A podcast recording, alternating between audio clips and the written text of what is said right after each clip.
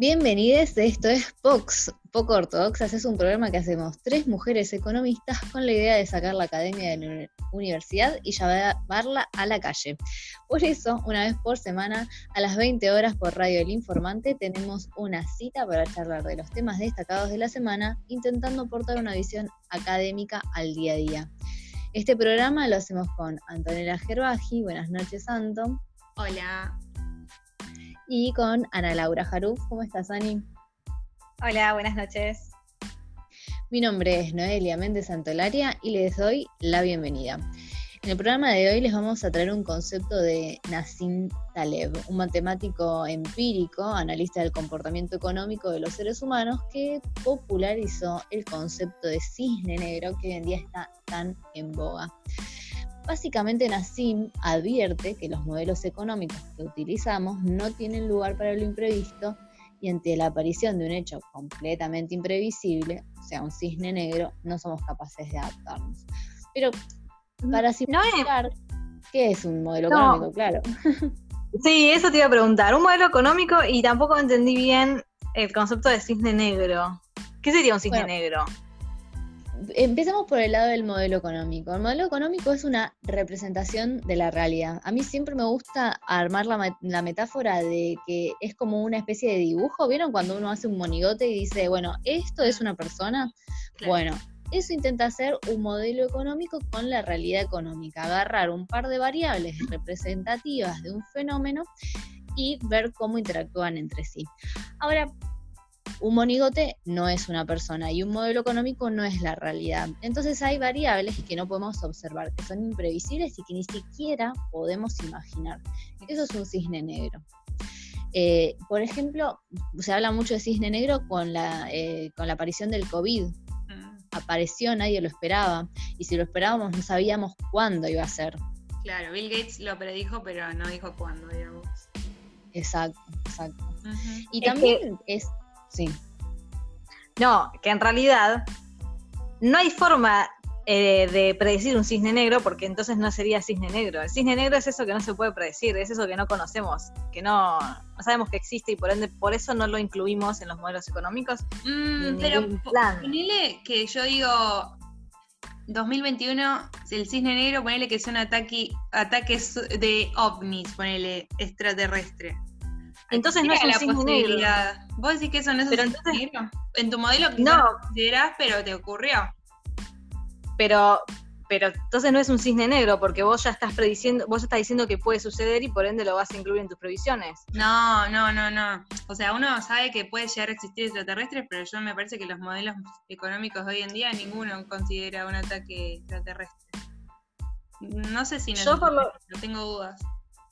Bueno, en realidad el cisne negro tiene con eso, eh, tiene que ver con eso, digo, que, no conocemos. Y me parece que un poco lo que viene a traer sobre la mesa es esta limitación en el aprendizaje de los seres humanos, que uno aprende a través de la observación y de la experiencia, es decir, que todo eso que no observamos y que no conocemos porque no lo experimentamos, uno lo omite cuando hace un plan o nosotros los economistas cuando hacemos un modelo económico. Entonces habla un poco también de la fragilidad de nuestro conocimiento y en este sentido a mí siempre me gusta hacer una analogía. ¿sí? Hace un ratito no decía, pero eh, no, somos, no es humano, no es la realidad. Y yo siempre me gusta igual hacer una analogía como que el modelo económico sí podría aplicarse a mi vida personal, ¿no? A mi vida con todo. ¿Por qué? Porque yo tengo un comportamiento en la vida que tiene que ver con mi conocimiento y con mi experiencia, ¿no? Con cosas que me han pasado. ¿Viste? Cuando uno dice el pasado te hizo así bueno, todo eso que yo viví hace que me comporte de esta manera. Entonces, eso, eso que a mí me pasó, que yo conozco, que lo incluyo en mi, en mi set de conocimientos, si se quiere, serían estas variables o estos supuestos que uno utiliza en un modelo. Y eso es lo que determina mi comportamiento. Entonces ahí entro un poco siempre en debate con mis amigos cuando uno dice la gente nunca cambia. Y yo digo, no, sí, la gente tiene que, o sea, la gente cambia. ¿Por qué? Porque si yo conozco algo nuevo o experimento algo nuevo, entonces mi set de conocimiento es distinto. Entonces yo ya voy a comportarme de manera distinta a como me comporté ayer. No sé ustedes, yo sé que eso implicaría que aprendiste algo. Claro, exactamente. O sea, pero yo digo, ¿cómo puede ser? Todos aprendemos, porque todos, o sea, si vos este, eh, caminás en esta calle porque es así y de repente te topás con una piedra y ah. vos ya sabés que es una piedra y, se supone que la tenés que evitar. Y la gente que siempre tropieza en la misma piedra. Mm, mm. Bueno, entonces, entonces, claro, yo traté de mejorar para ser más convincente, para que la gente me crea. Entonces dije, bueno, podemos decir que hay algunas variables que uno incluye y que son variables dummies. Y ahí dije, ¿cómo le, hago, ¿cómo le explico a la gente lo que es una variable dummy? Muy complicado. Bueno, entonces lo primero que hice para poder explicarlo fue, me metí en internet y traté de traducirlo primero, porque nosotros lo, decimos dummy todo el tiempo, y lo primero que me tiró fue la palabra tonta. Yo dije, bueno, claramente es una variable tonta, eh, y hablando bien en términos de economía, lo que hace una variable dummy es una variable ficticia que nosotros metemos en los modelos y que puede tomar dos valores, 0 y 1. Si toma 1, significa que el modelo lo va a tomar en cuenta, tiene un efecto, es decir, que va a cambiar el resultado de la ecuación, si, toma, si toma el valor de cero, no. Pero puede ser cualquiera de las dos, digamos, o sea, es binaria. Hombre, Entonces, mujer, em, Buenos Aires o Córdoba, eso sería una variable dummy, ¿no? Sí, bueno, llevándolo a este ejemplo burdo de la Aprendió o no aprendió, claro. Claro, digamos, es como que yo aprendí algo o, o, conocí algo, lo incluyo en mi set de conocimiento, o creo que lo incluí, pero bueno, mañana quizás me hace cambiar o quizás no y hace que tropiece con esa piedra tantas veces. Eh, yo quiero creer que la variable DAMI siempre está ahí, pero que en algún momento se convierte en uno, digamos, no puede ser cero siempre, porque algo está fallando. Eh, bueno, nada, quería hacer esta acotación de poder llevar este concepto de modelo económico de las variables y de los supuestos al día a día. Eh, nadie está nunca encontré a nadie que esté de acuerdo conmigo, pero no importa, yo lo voy a seguir repitiendo hasta poder. Vas a con la misma piedra.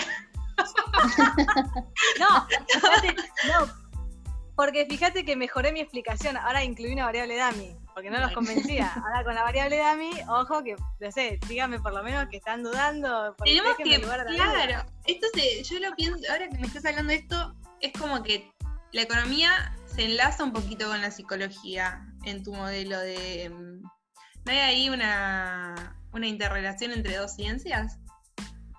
Sí, exactamente. Y yo creo, claro, yo soy, yo creo desde que estudiaba la licenciatura que estoy totalmente convencida de que los economistas nos falta aprender mucho de psicología. Creo que realmente deberían enseñárnoslo, porque no, uno puede hacer un montón de modelos y un montón de ecuaciones, que al fin y al cabo está la respuesta de las, de las personas, ¿no? En cómo, uno reacciona. El económico es irracional, ¿o no? No sé qué opinas. bueno, bueno,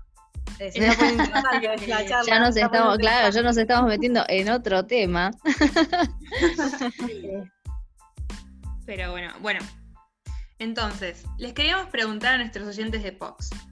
¿Cuándo se encontraron con un cisne negro en sus vidas? ¿Un evento inesperado que les cambió sus planes por completo, como puede ser este COVID-19? Esperamos que sí, nos... Para. Sí, decime. No, que no vale contestar, el 2020 no se incluye, porque si no van a decir todos ahora. Bueno, bueno. De 2019 hasta la fecha que hayan nacido, cuando se toparon con Bueno, eh, seguimos con más POX.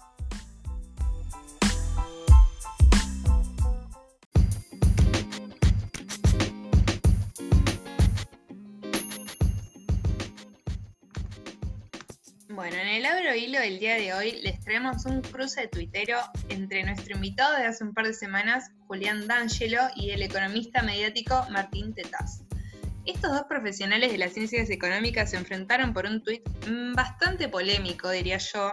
No sé qué opinan chicas, escuchen lo que dijo Martín Tetaz, que decía que era más probable que metas tres plenos en la ruleta de que te mueras por coronavirus en Brasil. ¿Qué opinan de este tweet? Es un poco fuerte. Iba a levantar revuelo seguro. Se sabe que cualquier publicidad, mala o buena, a veces prefieren figurar en Twitter con estas frases que quizás meterse más en la rigurosidad de lo que están tuiteando. Entonces Julián salió a cruzar a Martín diciéndole que Brasil iba a dejar de publicar estos datos de muertes por coronavirus entonces, si estas muertes fuesen tan insignificantes como dice Martín, ¿por qué el Estado dejaría de publicarlas? A lo que Martín después le volvió a responder y se sumó muchísima gente a esta discusión. Pero digamos, ¿no? ¿Cuánto también eh, ¿cómo se puede también ser responsable cuando estamos hablando de muertes y compararlo con una ruleta? A mí me parece una comparación por lo menos poco feliz, porque ¿cuánto vale que se te muera una persona? Me parece que no le estás dando ni siquiera el valor que se merece al, comparar con probabilidades de meter plenos en la ruleta. ¿Qué opinan, chicas, al respecto? Sí, sí. aparte que pienso que, digamos, eh, por lo menos en el caso de Brasil, que está tan descontrolado el tema, uno considera que muchas de esas muertes fueron evitables, pero no hubo decisión política para hacerlo. Y en este sentido, otro, otro tuit que no, creo que no participó de este debate, pero sí eh, se sumó unos días después y que me pareció interesante traerlo, ya el, el, perfil, digamos, del tweet es economía para toda la vagancia, ¿viste? Eh, pero bueno, dijo que algo que me pareció interesante, dice que se dan cuenta que con la lógica de poner los muertos en porcentaje de la población, prácticamente ningún evento es grave. Claro, eh, muy interesante lo que. Dice, por ejemplo, dice, en la Primera Guerra Mundial se murió el 3-4% de la población de los países involucrados. El 96% siguió con vida y después culmina de una forma sarcástica. No sé por qué tanto drama con esto. Entonces, claro, eh, digo, a veces uno, mm, que eso, bueno, volviendo, no es que quiera matar la profesión que, es la mía también, ¿no? Pero a veces los economistas reducimos todo a números y hay cuestiones que van más allá, que no pueden por ser números ni indicadores. No sé ustedes si están de acuerdo o no.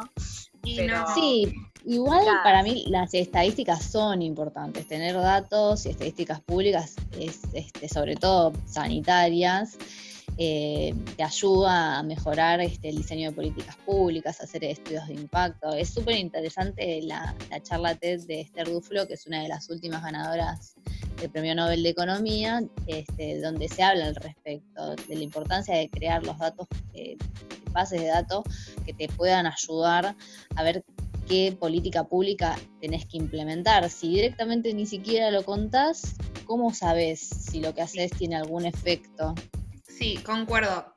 Pero también no hay que ser tan fríos, quizás, cuando se dice, ah, bueno, total es el 1% de los que se mueren. Me parece un montón a mí, yo no sé qué opinan, pero coincido en que hay que contabilizar para saber si estás haciendo las cosas bien o mal.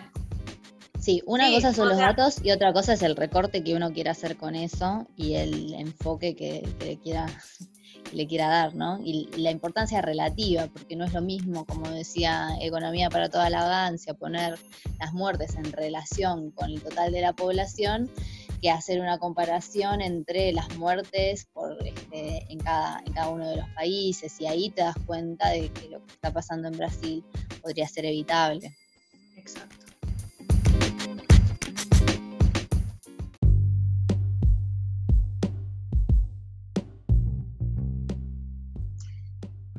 Bueno, y pasamos rápidamente al tema de la semana, sí que tiene que ver con una nota que salió en iProfesional, que tomaba como base un informe del banco Barclays, elaborado por Sebastián Vargas, que sorprendió a todo Wall Street porque pronosticaba una recuperación de la economía argentina tras esta crisis COVID inmediata y a tasas chinas lo cual nos sorprendió porque ni, ni Guzmán ni Alberto se atreven a tanto.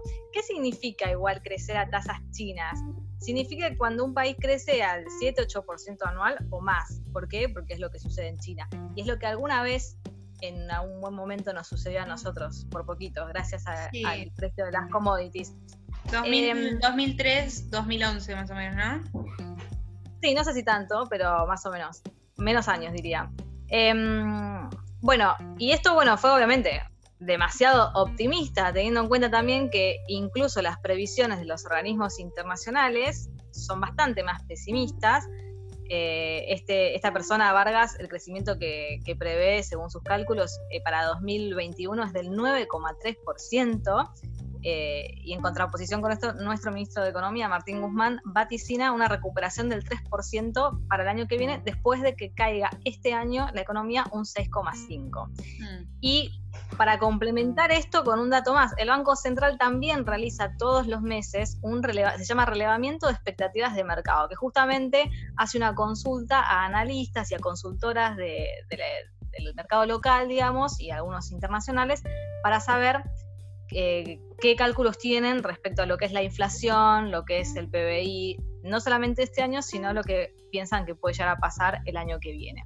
Y en el último relevamiento que publicaron la semana pasada, dijeron que el mercado espera una contracción de 9,5% para este año, es decir, bastante más alta de la que espera el gobierno, y una recuperación para el año que viene del 4,5%. Bueno, así que les dimos un montón, ya fuimos como por distintos números.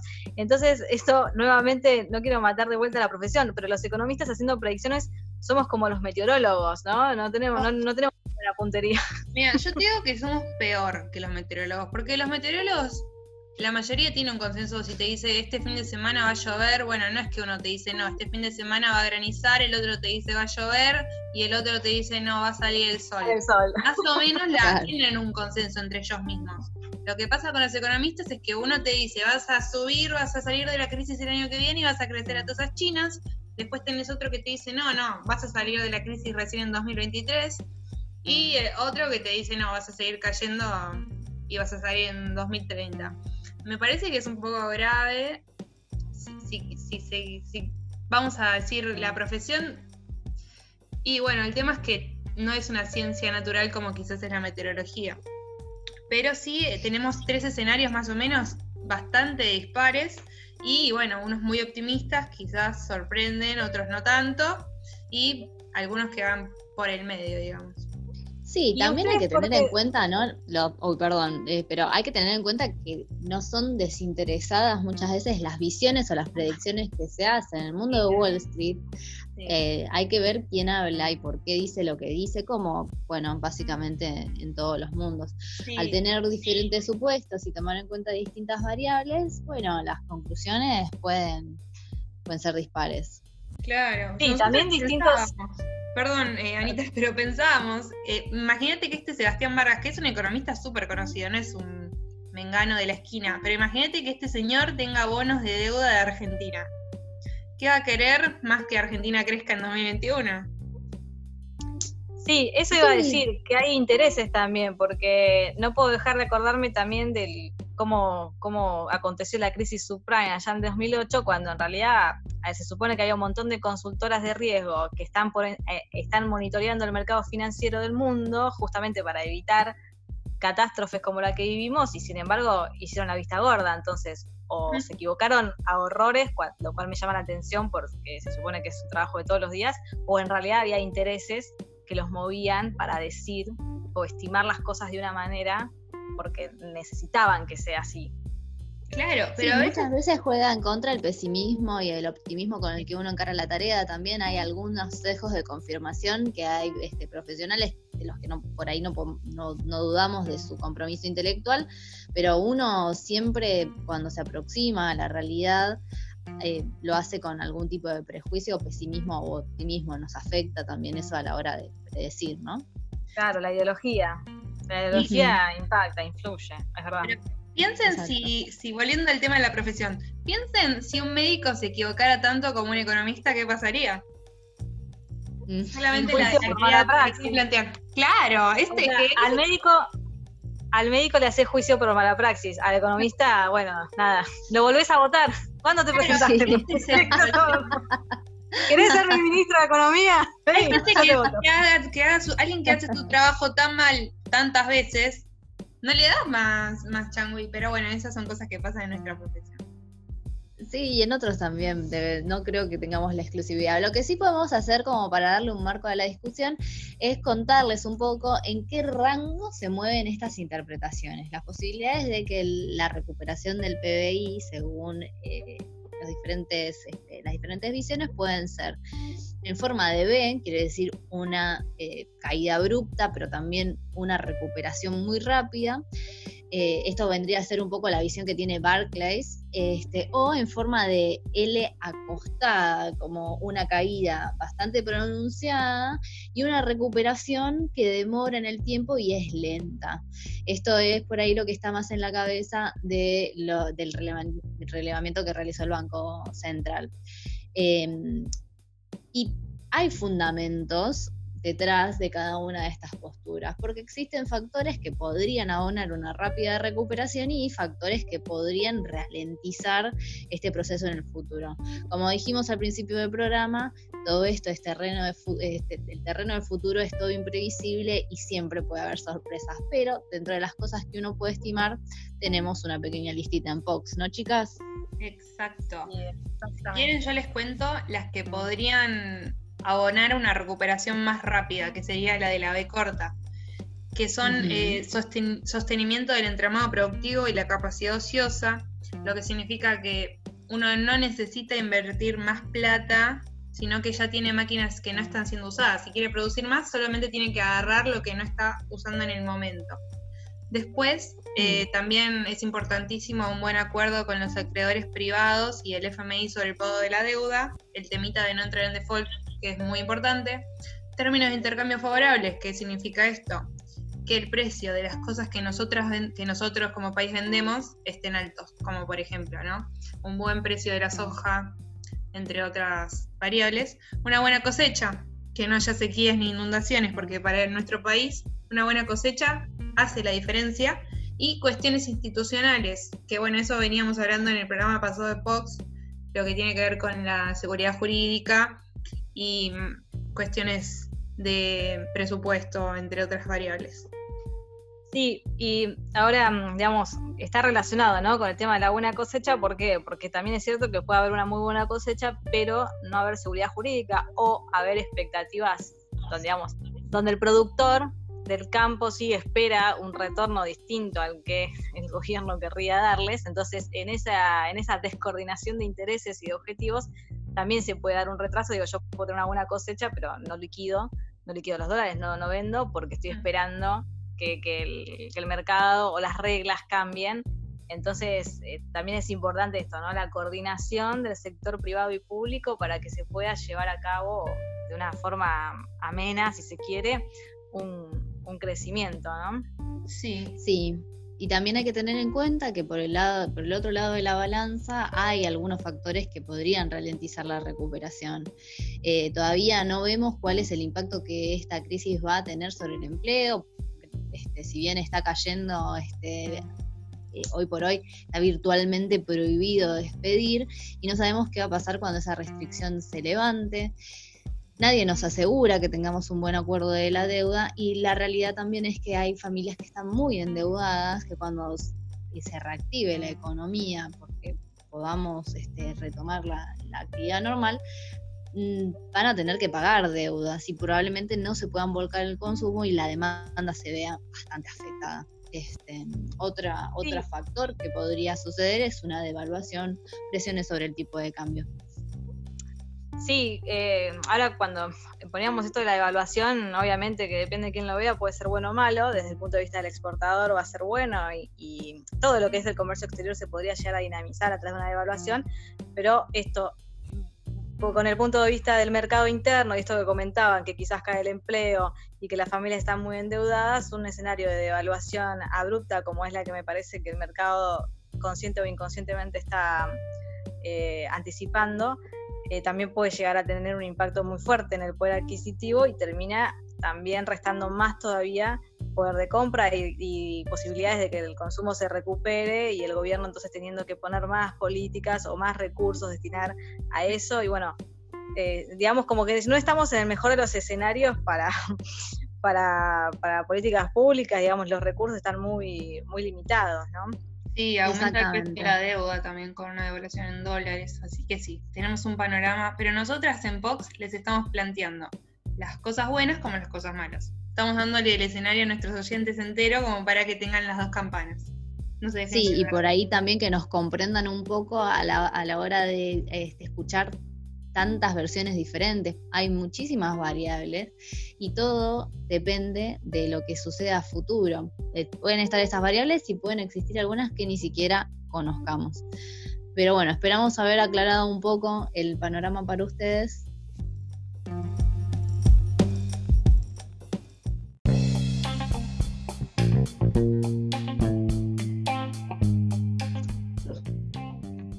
Bienvenidos al segundo bloque de Vox. En esta oportunidad tenemos el gusto de charlar con Silvia Stutman, que es licenciada en psicología por la UBA, profesora de posgrado en gestión de pymes de la Facultad eh, de Buenos Aires y consultora de empresas familiares, además de terapeuta en pareja, familia y terapeuta sexual.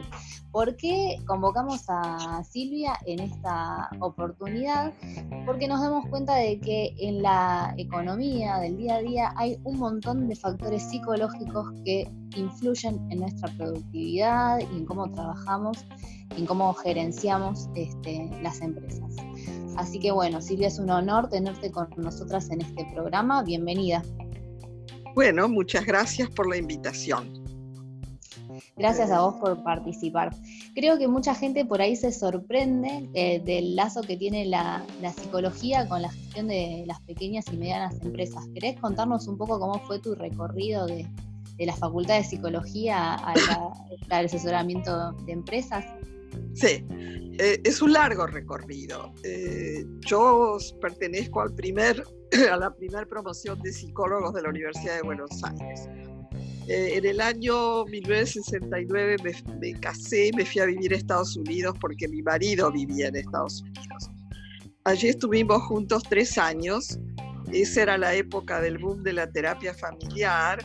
Yo aprendí terapia familiar y además trabajé en, en una gran institución que era el Hahnemann Hospital. Y hice, me encontré con una ex compañera mía de la facultad, con Matilde Salganikov, ella años después eh, me contó, una vez que yo volví a la Argentina, que se había empezado a desarrollar esta área del family business. Y a mí me interesó por dos lugares. Primero porque yo digo siempre que conozco de las empresas familiares de este lado del escritorio y del otro lado del escritorio. ¿Qué quiero decir con esto? Mi familia de origen tenía una empresa familiar. Mi papá eh, fundó una empresa con dos hermanos que eran sus cuñados, casados con dos hermanas de mi padre. Era una empresa de, eh, fabricaban ropa para hombre. Llegó a ser una empresa mediana, con taller propio, eh, viajantes en todo el país. Mis tíos realmente nunca se interesaron mucho por la empresa. Ah. Uno tuvo dos hijos, un hijo y una hija. Mi prima se casó joven y se fue a vivir a Chile. Y mi primo eh, estaba en Buenos Aires. Y como siempre, en esa época, piensen que yo estoy hablando hace muchos años, más de 50, el que no sabe, el que no puede, el que no sabe qué hacer, va a trabajar a la empresa de la familia, que es lo que mi primo hizo. Él había terminado la escuela secundaria, pero no quiso estudiar y típico hijo de rico pensó que el dinero iba a ser para toda la vida. Grave error. Ah. Bueno, este, él viajaba al interior con mi papá, eh, visitaban a los clientes más importantes. Mi primo sabía hacer una cosa muy bien, que era contar chistes. Él contaba chistes fantásticos, pero era lo único que sabía hacer. Y el alma mater de la organización era mi papá, por más que había un gerente general y había todo lo que hace falta en una empresa. Pero mm. el que manejaba todo era él. Un buen día mi padre tiene un infarto. Y en esa época, era el año 1965, sí, 65, tal cual. Eh, si bien mi papá tenía este, un, cardiólogo bastante moderno, no lo hacía estar en la cama, pero tenía que quedarse en casa, no podía ir a trabajar a la empresa. Venía, lo consultaban, tenía reuniones.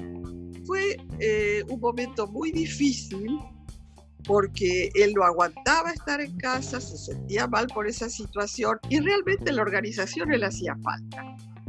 Eh, paréntesis, nosotros en ese momento éramos cuatro hermanos, tres mujeres y un varón, mis dos hermanas mayores casadas con profesionales que no tenían nada que ver con la empresa, mi hermano era sociólogo, y digo era porque lamentablemente murió muy joven, y ni él ni yo nunca fuimos a la empresa, como yo digo, yo iba a buscar las llaves del auto, nada más.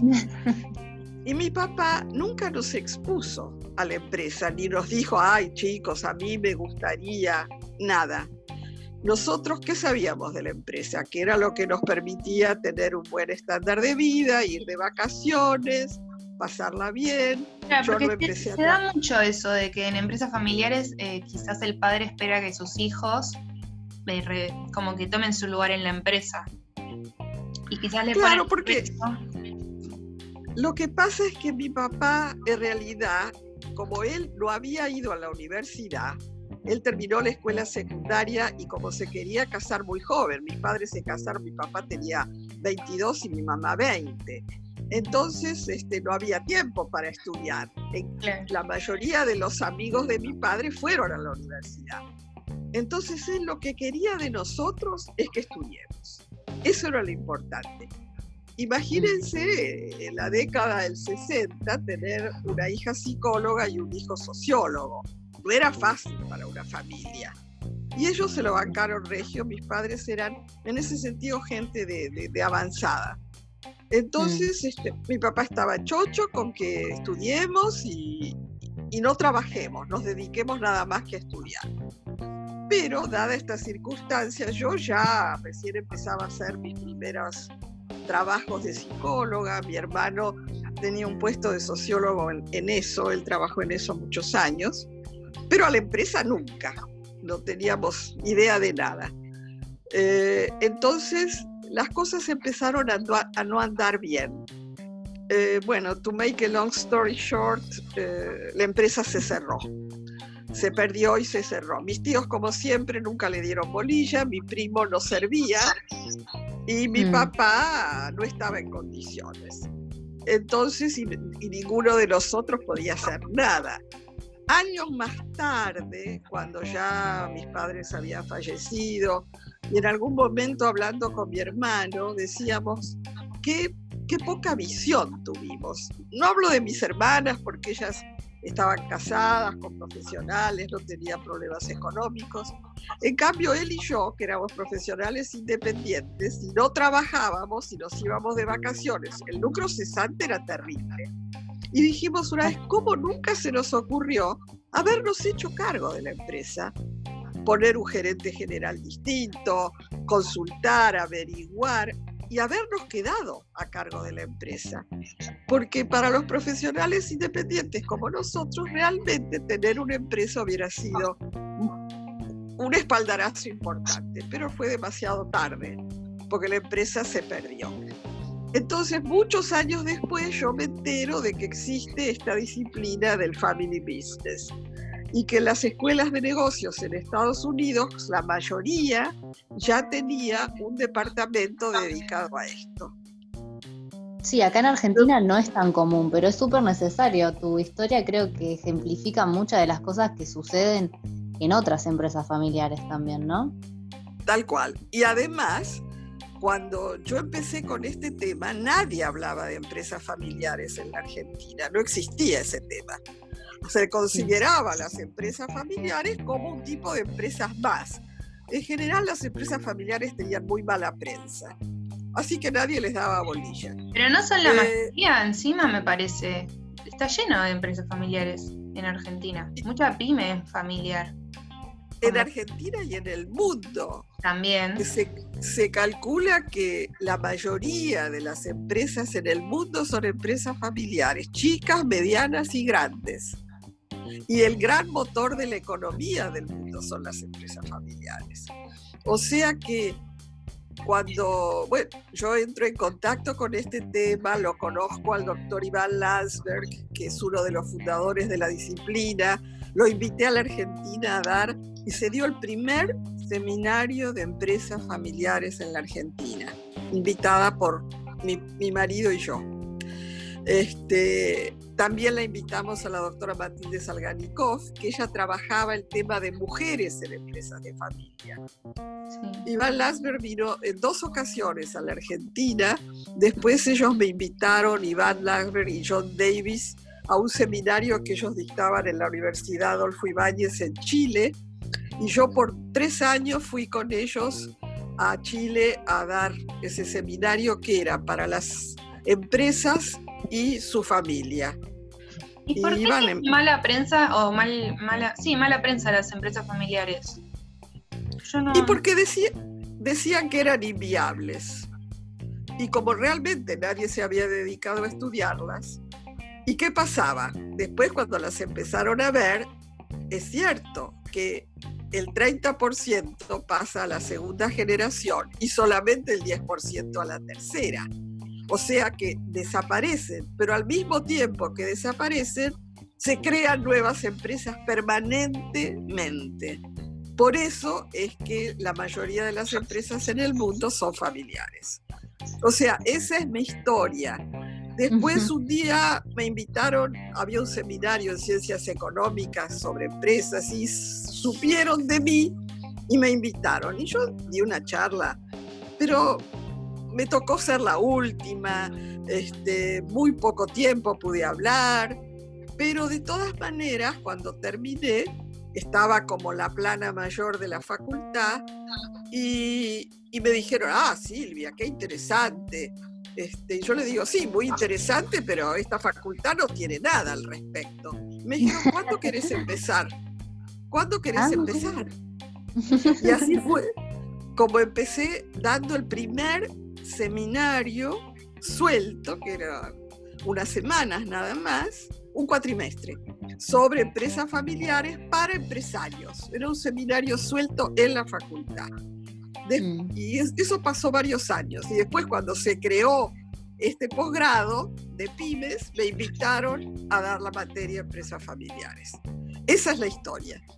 Un largo recorrido y hacia lo que recibimos, sí, es, que hay mucha demanda porque recibimos un montón de preguntas eh, de la audiencia. Anita, ¿querés contarle un poco qué nos pregunta la gente que trabaja en empresas familiares? Bueno, en este contexto de COVID, surgen algunas cuestiones en, común, ¿no? Sí, exacto. Hay muchas empresas pymes y también particularmente conozco gente que se dedica al área de recursos humanos, que es donde más eh, surgen estas cuestiones acerca de cómo mantener motivado al personal ante este aislamiento, que hay algunos casos particulares que realmente el ánimo de, de la gente está caído o se sienten afectados emocionalmente porque los lo supera la situación. Y, también sea una forma de, mantener que esa motivación o que o la fidelización también, porque también puede haber casos extremos, que no sea solamente económica, digamos, que cómo se puede encarar ese tipo de situaciones. Eh, yo recuerdo que hace unos cuantos años vino acá el doctor Aranov, que es un especialista en, empresas familiares, y dio una charla toda una mañana. Al final de la charla, alguien de la, de la, audiencia le preguntó, bueno, doctor, pero ¿qué nos deja usted como mensaje más importante? Y él dijo, listening, listening, listening. O sea, escuchar, escuchar, escuchar. Y yo creo que es la clave, porque en realidad la comunicación es como una especie de bolsa de gatos a donde le echamos todo lo que no sabemos cómo explicar o qué decir, decimos es un problema de comunicación. Pero creo que en este caso es verdad, es un problema de comunicación. ¿Por qué? Porque no lo sabemos escuchar los unos a los otros. Ustedes pueden ver que cualquier entrevista televisiva, por ejemplo, le están preguntando algo al entrevistado y este empieza a contestar. Y antes de que termine, ya el otro está hablando por encima. Es decir, ¿qué nos pasa? Antes de que el otro termine de enunciar algo, ya estamos pensando qué le vamos a contestar. En consecuencia, no lo escuchamos y estamos contestando algo que a lo mejor no tiene nada que ver con lo que el otro nos está diciendo. Y esto no solamente pasa en las empresas, pasa en las familias, pasa en todas las relaciones humanas. No sabemos escuchar. Entonces, lo que yo propongo es que hablemos con la gente, porque por otro lado, lo que no se habla en general se actúa. aquellas cosas de las que no hablamos, las actuamos y generalmente las actuamos mal. Entonces es fundamental escuchar y hablar. Y cuando hablamos, hablar siempre en primera persona, hablar desde yo, desde mí, evitar el nosotros, porque cada uno se tiene que hacer responsable de lo que dice y de lo que piensa. Eso por un lado. Otra cosa que es importante en términos de comunicación es acostumbrarnos a, parafrasear. ¿Qué quiere decir eso? Es una palabra muy rimbombante, pero es muy sencillo. Preguntar, ¿yo entendí bien? ¿Usted o vos me quisiste decir tal cosa, tal cosa, tal otra? Y asegurarnos que realmente entendimos lo que el otro nos está queriendo decir. Eso es básico para una buena comunicación. Y por otra parte, el respeto hacia el otro. Porque en realidad comunicación es escuchar, es respetar y es poder ponernos en el lugar del otro. Por eso yo creo que la respuesta es esa, aprender a escuchar. Perfecto, sí, algo que, uno creería que es tan simple, pero coincido con vos de que nos cuesta muchísimo escuchar. Y, sí y realmente darle lugar a lo que el otro dice, ya estamos pensando, eh, es como que somos demasiado mm, egoístas, si se quiere, para mí en una conversación que uno siempre quiere ponerse adelante del otro, ¿no? Claro. Y lo que yo pienso es mejor que lo que pensás vos. Por supuesto.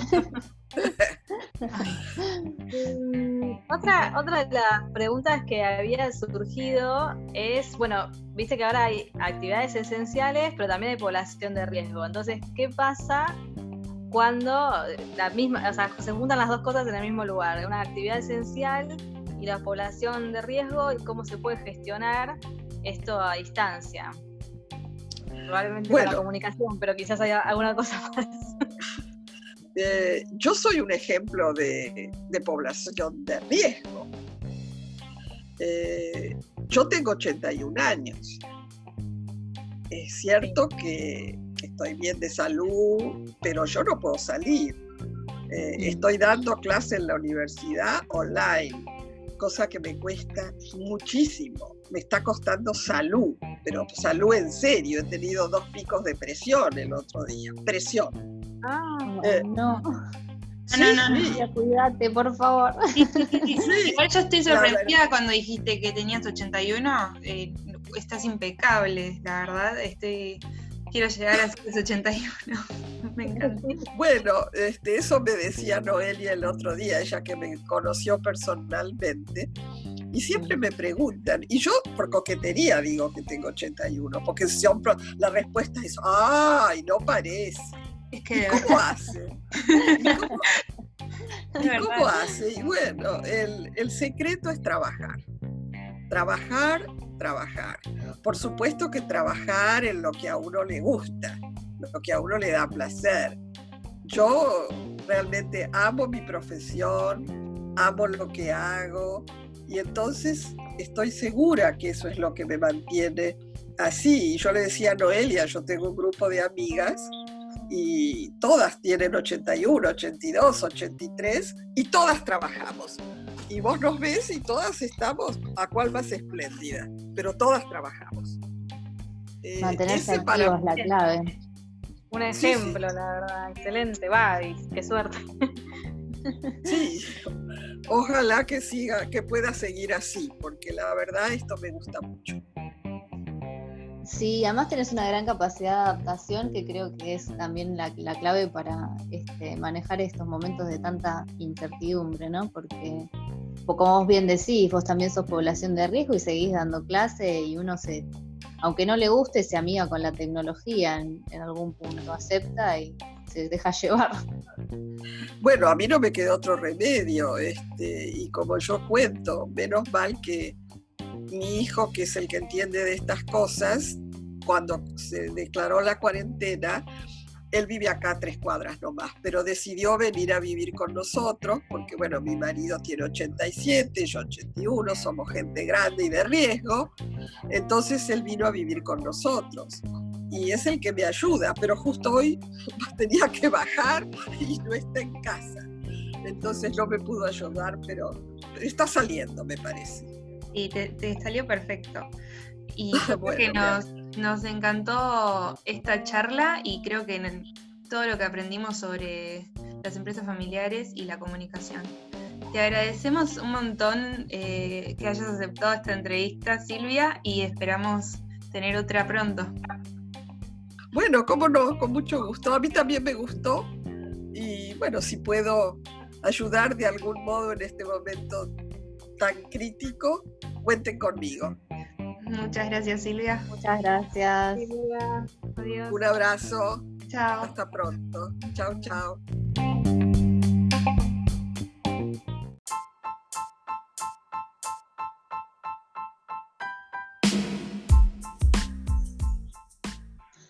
Bueno, amigues, se nos terminó el programa, así que nos vamos a despedir, no sin antes agradecer a todos los que participaron del sorteo por el cuadro de Inshalart, un cuadro precioso de Gustavo Cerati, y felicitar a la ganadora, arroba Balu8. Balu, te enviamos.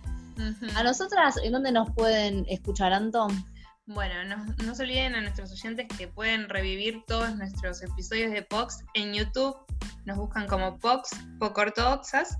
Y también no se olviden de seguirnos en Spotify, en las redes, en Twitter y en, Instagram como poco y en bajo ortodoxas. Buenísimo, chicas. Yo me despido hasta la próxima semana. Dale, buenísimo. Hasta la próxima. Gracias a todos. Chao. Chao.